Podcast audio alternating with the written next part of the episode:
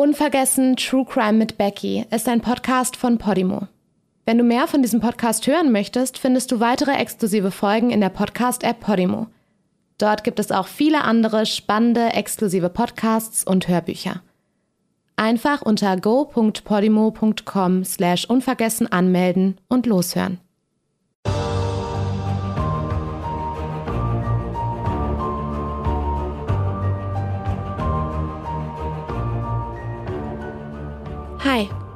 Willkommen zu einer neuen Folge Unvergessen, einem Podcast über ungeklärte Mordfälle und Vermisstenfälle.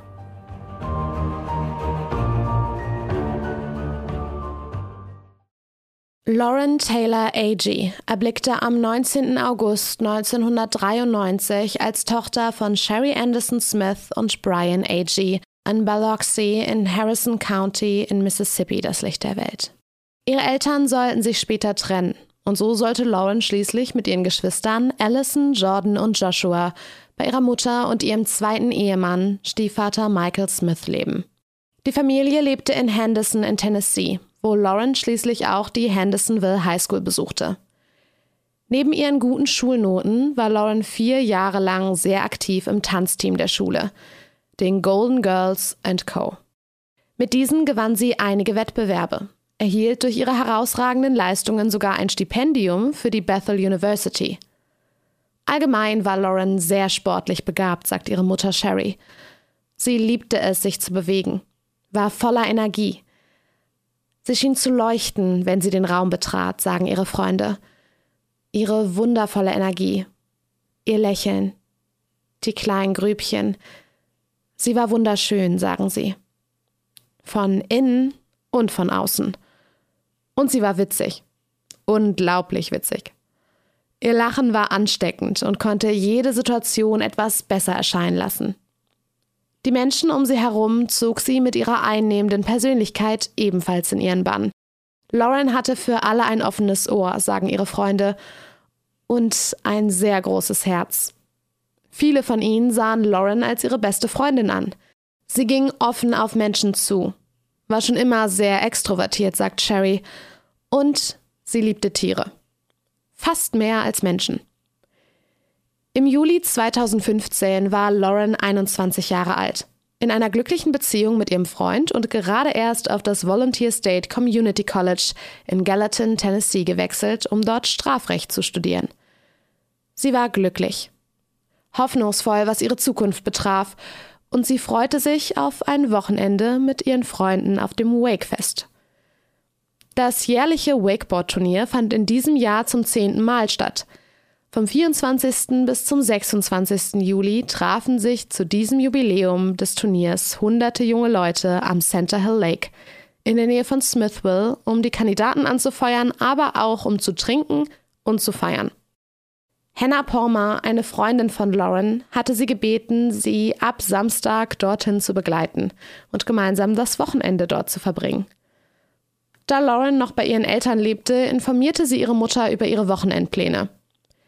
Sherry war nicht vollauf begeistert von dem Gedanken, dass ihre Tochter das ganze Wochenende an wilden Partys rund um den See teilnahm. Doch sie kannte ihre Tochter.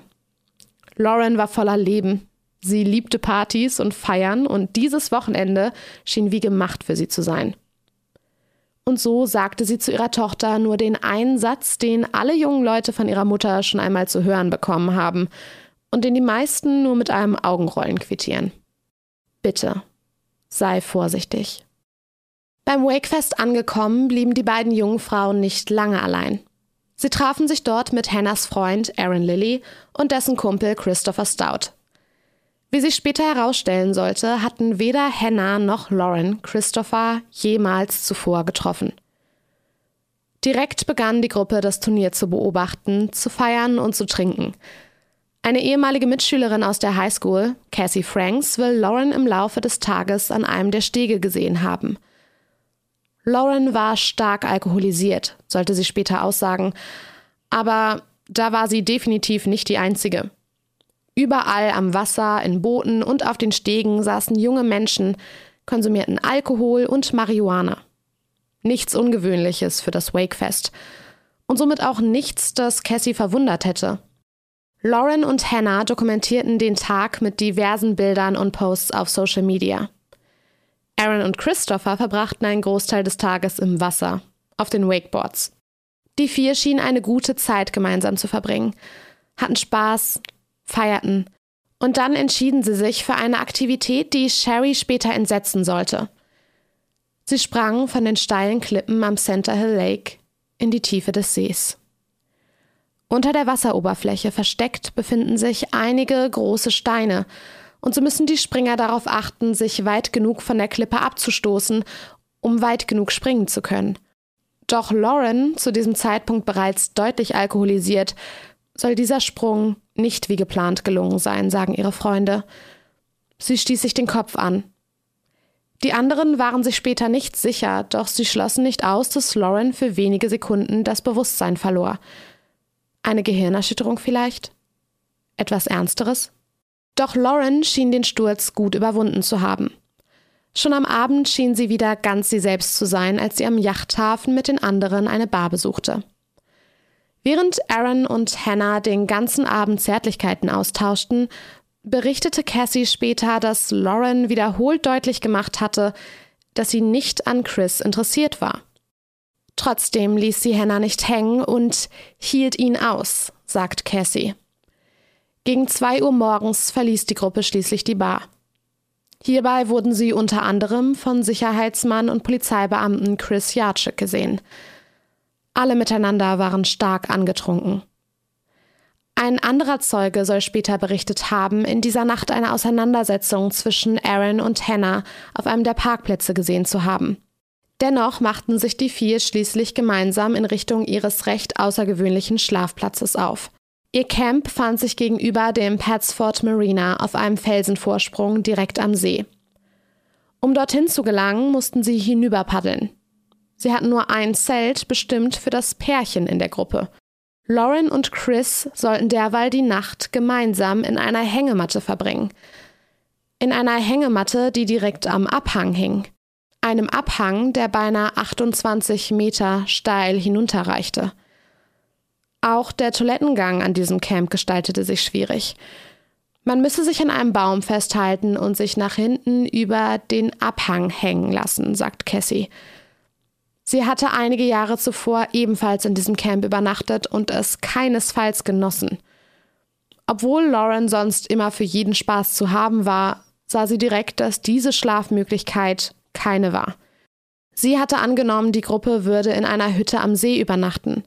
Lauren hatte Bedenken geäußert, sogar Cassie gefragt, ob nicht doch die Möglichkeit bestünde, dass sie über Nacht bei ihr und ihren Freunden bleiben könne. Doch diese lehnte ab. Sie hätten schlicht keinen Platz mehr für Lauren. Und so war sie gezwungen, die Nacht in einer Hängematte am Abgrund zu verbringen. Zusammen mit einem jungen Mann, den sie nicht wirklich kannte. Cassie sah Lauren in dieser Nacht zum letzten Mal.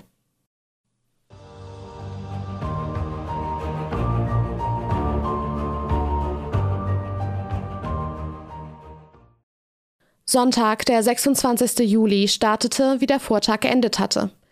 Die Partywütigen kamen aus ihren Zelten, Hausbooten und anderen Schlafquartieren und feierten gemeinsam weiter, während sie das Turnier beobachteten. Doch dann, gegen 16 Uhr am Nachmittag dieses Tages, bahnten sich zwei Fischer aus der Gegend, Vater und Sohn Gespann Lynn und Dylan Blair, ihren Weg durch den See. Sie wollten diesen Tag mit Angeln verbringen, trotz der lautstarken Menge – doch als sie an einer kleinen Bucht vorbeitrieben, fiel Lynn plötzlich etwas Seltsames im Wasser auf. Etwas Pinkes. Sie fuhren näher heran. Näher und näher. Und dann sahen sie, was es war. Eine junge Frau trieb mit dem Gesicht nach unten im Wasser. Sie trug ein dunkles Shirt und pinke Shorts das war es, was er gesehen hatte. Direkt informierten sie Dina und Harry Elder, die am Hafen arbeiteten und den Fund direkt an Chris Jacek meldeten. Nachdem er Verstärkung angefragt hatte, machte er sich umgehend mit den beiden in einem Boot auf den Weg zum Fundort der Leiche. Kaum dort angekommen, kam ein junger Mann in einem Kanu auf sie zugepaddelt. Es war Aaron Lilly. Ich glaube, das ist vielleicht unsere Freundin, ruft er dem Beamten zu. Ich glaube, es ist Lauren. Die Leiche konnte geborgen und auch direkt identifiziert werden. Es war Lauren. Für Sherry Smith war die Nachricht vom Tod ihrer Tochter nur schwer zu ertragen. Es traf sie mitten ins Herz, lähmte sie. Schon den ganzen Morgen hatte sie versucht, Lauren zu erreichen, hatte ihr immer wieder kleine Nachrichten geschickt, gefragt, ob alles in Ordnung war, was sie gerade machte. Schließlich hatte sie auch versucht anzurufen. Immer und immer wieder hatte gehofft, dass sie endlich ranging, hatte versucht, das ungute Gefühl wegzukämpfen, das sich langsam in ihr breit machte. Die Sorge, die Angst um ihre Tochter. Sie sollte sich bewahrheiten. Und doch, ihre erste Reaktion auf die Nachricht, dass ihre Tochter nicht mehr am Leben war, war, wo sind die Leute, mit denen sie zusammen war? Direkt hatte sie den Verdacht, dass der Tod ihrer Tochter kein Unfall gewesen war, dass jemand ihr etwas angetan hatte. Man versicherte ihr, dass alle drei, Aaron, Chris und Hannah, bereits zur Befragung durch die Polizei festgehalten wurden.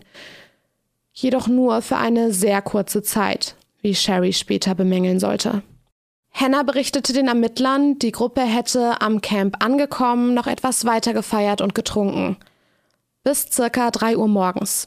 Dann habe sie sich zusammen mit Aaron ins Zelt zum Schlafen zurückgezogen, während Chris und Lauren sich gemeinsam in die Hängematte legten.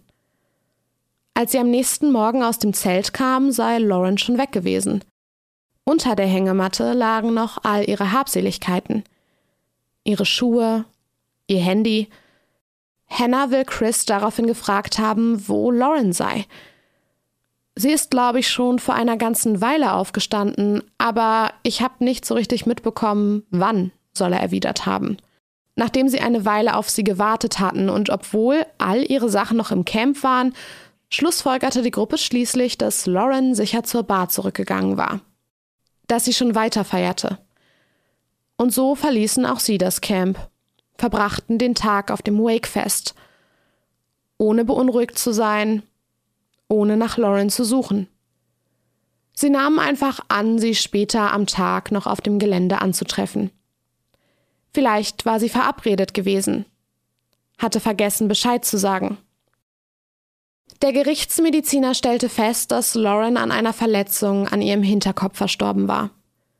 Zudem konnte nicht ausgeschlossen werden, dass Lauren trocken ertrunken war, da sich keinerlei Wasser in ihrer Lunge befand.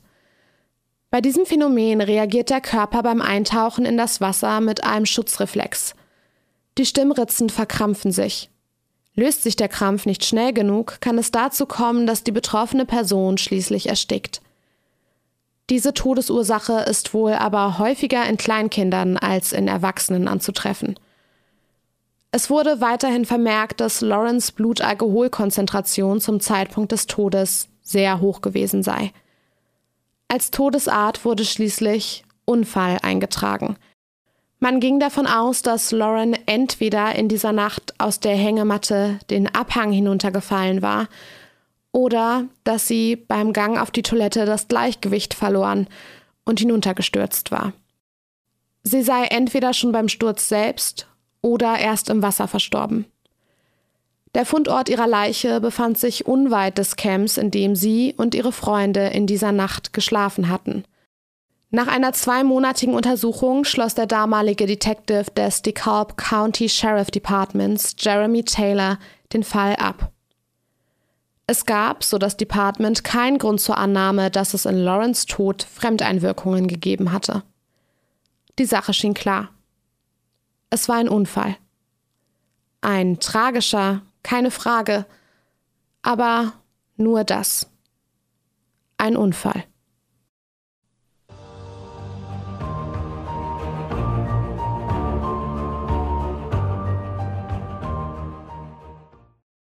Sherry Smith weigerte sich dies zu glauben. Von Anfang an hatte sie das Gefühl, dass im Tod ihrer Tochter nicht wirklich ermittelt wurde. Dass man schlicht beschlossen hatte, ihn wie einen Unfall zu handhaben und nicht mehr nachzufragen. Nicht weiter zu suchen. Man war nicht einmal in der Lage gewesen, Sherry die Habseligkeiten ihrer Tochter auszuhändigen. Ihr Handy, ihre Schuhe, ihre Tasche. Waren diese Dinge überhaupt sichergestellt worden? Hatte man sie verloren? Sie entschloss sich schließlich im Februar 2016 mit ihren letzten Ersparnissen eine Privatdetektivin zu engagieren, die sich den Fall von Lauren noch einmal genauer ansehen sollte. Insbesondere die Freunde, die in dieser Nacht mit ihr in dem gefährlichen Camp übernachtet hatten. Der Name dieser Detektivin war Sheila Waisoki und ihr fielen direkt mehrere Dinge auf, die die Ermittler absichtlich oder nicht vernachlässigt hatten. Zunächst war da der vermeintliche Sturz an sich. Die Klippe war steil, doch vom Standort der Hängematte aus konnte man nicht einfach so in die Tiefen des Wassers stürzen. Lauren wäre auf ihrem Weg durch das Gebüsch gebrochen. Wäre sie wirklich die Klippe hinuntergefallen und hätte sich den Kopf aufgeschlagen, wären doch auf dem Weg nach unten sicher blutige Steine gefunden worden? Abgeknickte Äste? Um dies zu beweisen, stellte die Detektivin den vermeintlichen Sturz an der gleichen Stelle dreimal nach. Das Ergebnis blieb das gleiche. Es war nicht möglich, ins Wasser zu fallen, ohne sich dabei eine Bahn durch die Pflanzen zu brechen. Doch an dem Tag, an dem man Lawrence Leiche gefunden hatte, konnten keine Spuren oder Hinweise auf einen solchen Sturz gefunden werden. Auch die Verletzungen der jungen Frau schienen sie nicht zu überzeugen, dass sie hinuntergestürzt war. Vielmehr sah es für sie so aus, als wäre Lauren attackiert worden. Chris Yarchuk sah das genauso. Er hatte an Laurens Körper direkt sehr viele starke Verletzungen an ihrem Hinterkopf, Nacken und dem Schulterbereich gefunden. Und da war noch etwas. Eine Verletzung an ihrer Brust, die für ihn stark nach einer Bisswunde aussah. Direkt hatte er den leitenden Ermittlern vor Ort empfohlen, ein Vergewaltigungskit bei Lauren machen zu lassen, um sicherzugehen, dass er nicht noch etwas viel Schlimmeres angetan worden war. Dieses wurde jedoch nie getan. Man begründete diese Entscheidung mit der Tatsache, dass Lauren zum Zeitpunkt ihres Todes menstruiert hatte und einen Tampon trug. Man schließe eine Vergewaltigung deswegen aus. Tatsächlich hatte man bei der Autopsie nicht einmal DNA-Abstriche von Lawrence Leiche genommen. Chris Jacek war sich zudem sicher, dass Lauren nicht ertrunken war. Er hätte Erfahrungen mit Fällen von Ertrunkenen. Keiner von ihnen wäre wie Lauren an der Wasseroberfläche getrieben.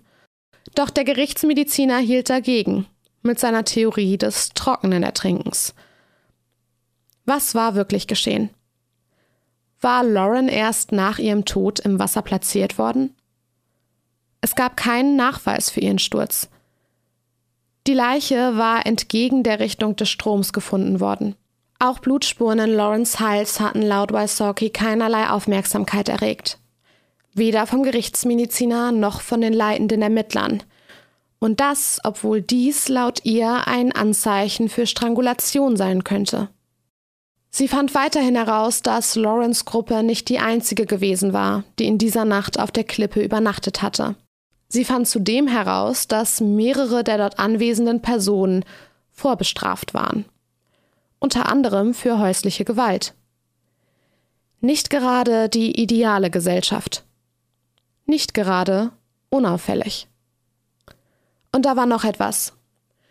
Lawrence Freunde selbst nicht nur, dass sie nach Lawrence Verschwinden nicht aktiv nach ihr gesucht hatten, sagt Sherry, sie hatten nach der Bergung ihrer Leiche noch weiter gefeiert, waren nach ihren Befragungen dort geblieben, hatten gelacht, getrunken.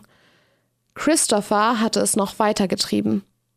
Das beste Wochenende aller Zeiten, schrieb er unter einen Instagram-Post. Das war nach Lawrence Tod nachdem ihre Leiche gefunden worden war, nach den Befragungen. Keine Träne schienen sie vergossen zu haben. Keine Sekunde schienen sie Lauren zu betrauern. Auch auf ihrer Beerdigung erschien keiner von ihnen. So verhalten sich keine Freunde, sagt Laurens Mutter. Irgendetwas stimmt hier nicht. Diese Leute verheimlichen etwas.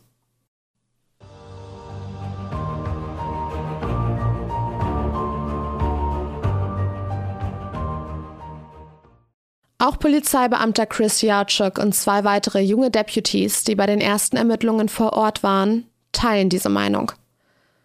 Das Verhalten der Gruppe war schlicht zu seltsam gewesen. Allein die Tatsache, dass Aaron Lilly so schnell vor Ort war, obwohl noch nirgendwo veröffentlicht worden war, dass man eine Leiche gefunden hatte. Woher wusste er, dass Lauren dort war? Und nicht nur er. Aaron und Chris sollen beide in einem Kanu an einem Hausboot in der Nähe gewartet haben, blickten die ganze Zeit in die Richtung des Fundortes. Warteten sie möglicherweise auf ihren Einsatz? Auch bei ihrer Befragung war ihr Verhalten nicht weniger merkwürdig. Direkt soll Aaron Christopher in Hörweite der Ermittler eingeschärft haben, Halt den Mund. Ich werde Ihnen alles erzählen. Sag nichts. Auch die Körpersprache der beiden schien verdächtig zu sein, als hätten sie etwas zu verbergen. Sag nichts. Worüber? Was war wirklich in der Nacht im Camp geschehen? Hat es einen Streit gegeben? Eine Auseinandersetzung? Ein Übergriff? War Lauren währenddessen verletzt worden? In der Nacht, die auf den Fund der Leiche folgte, wurde ein Feuer gesichtet in dem Camp, in dem Lauren in der Nacht ihres Todes übernachtet hatte. War es nur ein normales Lagerfeuer gewesen? Oder hatte jemand versucht, Beweismittel verschwinden zu lassen? Alle drei, Hannah, Aaron und Chris, vermuteten einstimmig der Polizei gegenüber, dass Lauren bestimmt einfach betrunken versucht hatte, auf Toilette zu gehen und dabei abgerutscht und in ihren Tod gestürzt war. Nichts weiter. Jacek hält diese Theorie für Blödsinn. Er meinte an Lawrence Leiche noch eine weitere Auffälligkeit entdeckt zu haben, einen leichten, dreieckigen Abdruck auf ihrem Oberbauch. Er hielt es bald für den Abdruck der Spitze eines Kanus. Hatte einer in der Gruppe Lauren etwas angetan? Und hatten sie sie dann mit dem Kanu an die kleine Bucht gefahren, um das Ganze wie ein Unfall aussehen zu lassen? Auch Sherry war sich sicher, dass da mehr war. Dass ihre Tochter nicht einfach gestürzt war. Dass es kein Unfall war. Und immer wieder flehte sie den DeKalb County Sheriff Patrick Ray und District Attorney Brian Dunaway an, den Fall neu aufzurollen. Die ungeklärten Fragen zu beleuchten, die die Ermittlungen der Privatdetektivin zutage gefördert hatten. Sie schaffte es, eine Petition mit Tausenden von Unterschriften einzureichen, um die Dringlichkeit ihres Anliegens zu unterstreichen. Doch es half nichts. Auf beiden Seiten weigerte man sich, den Fall erneut zu öffnen. Er sei abgeschlossen. Es gebe keine Hinweise darauf, dass ein Verbrechen vorlag. Lawrence Familie entschied sich deswegen im Dezember 2016 eine Klage über 10 Millionen Dollar wegen widerrechtlicher Tötung gegen die jungen Leute einzureichen, die an diesem Abend mit Lauren unterwegs gewesen waren. Hannah Palmer, Aaron Lilly und Christopher Stout. Und einen anderen jungen Mann, der an diesem Wochenende ebenfalls Zeit mit der Gruppe verbracht hatte. Brixner Cambrell. Während die Klage gegen Hannah Palmer zunächst wegen unzulänglicher Beweislage abgelehnt wurde, liefen die restlichen Klagen weiter. Doch dann 2017 ein Rückschlag für die Familie. Richter Jonathan Young lehnte die Klage grundsätzlich ab. Er zerriss sie förmlich, nannte die Vorwürfe der Klage an den Haaren herbeigezogen das Gericht wäre tief enttäuscht von der mehr als dünnen Beweislage in dem Fall. Sherry war mehr als niedergeschlagen von diesen Worten. Sie fühlte sich betrogen. Der Richter, da war sie sich sicher, hatte sich von der Einstellung der Staatsanwaltschaft beeinflussen lassen, wollte die Ermittler in diesem Fall schützen, die ihrer Meinung nach offensichtlich nicht genug Arbeit geleistet hatten. Die es ihr überlassen hatten, für Gerechtigkeit für ihre Tochter zu kämpfen. Und so legte sie Einspruch gegen das Urteil ein. Und wurde gehört. Das Berufungsgericht verurteilte Youngs Urteil mit harten Worten. Sherry habe eine klare und feste Rechtsgrundlage für die Klage. Young hingegen habe die Rechtslage falsch angewandt, habe die Beweislage komplett falsch bewertet. Und dann, während einer Anhörung in diesem Fall im Juli 2018, ein erneuter Durchbruch für Sherry. Der damals leitende Ermittler, Detective Jeremy Taylor, hatte unter Eid gestanden, dass er in diesem Fall mehr als unzulänglich ermittelt hatte. Er hatte es versäumt, alle Personen rund um den Tatort zu befragen. Versäumt, DNA-Spuren zu nehmen. Er hatte sich die Notrufe, in denen von Lawrence Fund berichtet wurde, nicht angehört. Hatte die Aufnahmen nicht einmal sichergestellt oder die Anrufer befragt. Er hatte nicht genau feststellen lassen, wann Lauren das letzte Mal lebend gesehen worden war, und er hatte auch nicht mit den Bewohnern der Hausboote rund um den Fundort der Leiche gesprochen. Er hatte nicht nach Blutspuren an der Klippe gesucht, die Lauren vermeintlich hinuntergestürzt war.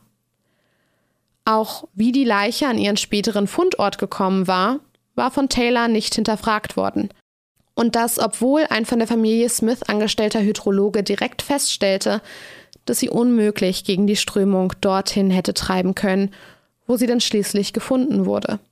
Auch hatte Taylor den See nach dem Fund der Leiche nicht nach weiteren Beweismitteln abtauchen lassen. Für all diese Versäumnisse hatte Taylor keine weitere Erklärung als ich habe es einfach nicht gemacht. Und da gab es noch ein Geständnis, das Taylor machen sollte. Eines, das Sherry Smith besonders entsetzte.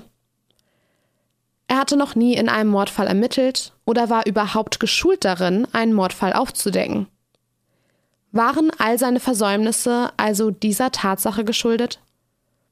Hatte dies dafür gesorgt, dass man gar nicht erst weiter ermittelt hatte, nachdem es auf den ersten Blick ausgesehen hatte wie ein Unfall? Man hatte die Szenerie von vornherein nicht wie einen Tatort behandelt, hieß es später. Und auch Cassie Franks berichtete, dass man ihr gesagt hatte, man ermittle in einem Unfall. Die Familie von Lauren und andere Personen könnten versuchen, sie zu kontaktieren, man könne sie jedoch nur schützen, wenn sie ausschließlich mit den Ermittlern sprach, ihre Informationen nur an sie weitergab. Hatte man sie einschüchtern wollen? Hatte man also doch mutwillig jemanden decken wollen? Sherry Smith kämpft noch heute um Gerechtigkeit für ihre Tochter. Sie wird nichts unversucht lassen, um den Fall neu aufrollen zu lassen. Auch das Zivilverfahren gegen Hannah Palmer wurde 2019 erneut aufgenommen. Sie ist heute mit Aaron Lilly verheiratet und streitet weiterhin jede Verantwortung an Lawrence Tod ab. Genau wie die anderen. Kein Tag würde vergehen, ohne dass sie an Lauren denken würde, äußerte sie in einem Statement gegenüber ABC News. Noch heute würde sie täglich für Lauren und ihre Familie sowie alle Trauernden beten. Christopher Stout wurde in der Zwischenzeit zum dritten Mal für Trunkenheit am Steuer festgenommen und bekam eine Haftstrafe von einem Jahr im Rutherford County Jail.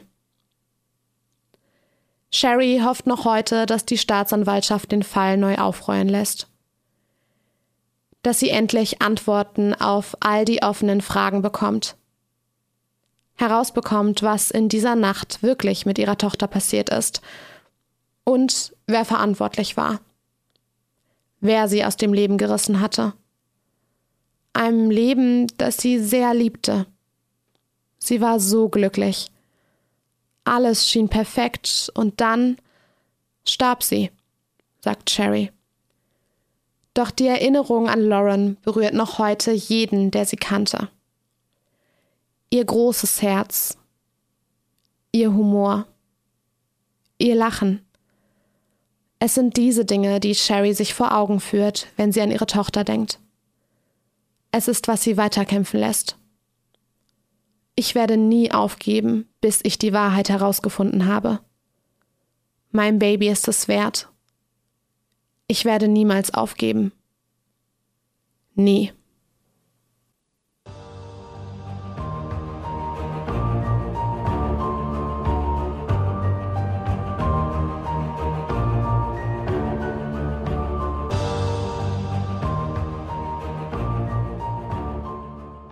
Unvergessen, True Crime mit Becky ist ein Podcast von Podimo. Wenn du mehr von diesem Podcast hören möchtest, findest du weitere exklusive Folgen in der Podcast-App Podimo. Dort gibt es auch viele andere spannende, exklusive Podcasts und Hörbücher. Du kannst das Probeabo jederzeit kündigen. Um deine Anmeldung abzuschließen, wirst du auf der Seite deine Bezahldaten hinterlegen müssen. Aber keine Sorge. Wenn du innerhalb der 30 Tage kündigst, zahlst du natürlich keinen Cent. Wenn du nach Ablauf deines Probeabos bei Podimo bleiben willst, zahlst du im Monat 4,99 Euro und bekommst weiterhin Zugriff auf alle exklusiven Podcasts und Hörbücher der App. Den Link go.podimo.com slash unvergessen findest du auch in den Show Notes.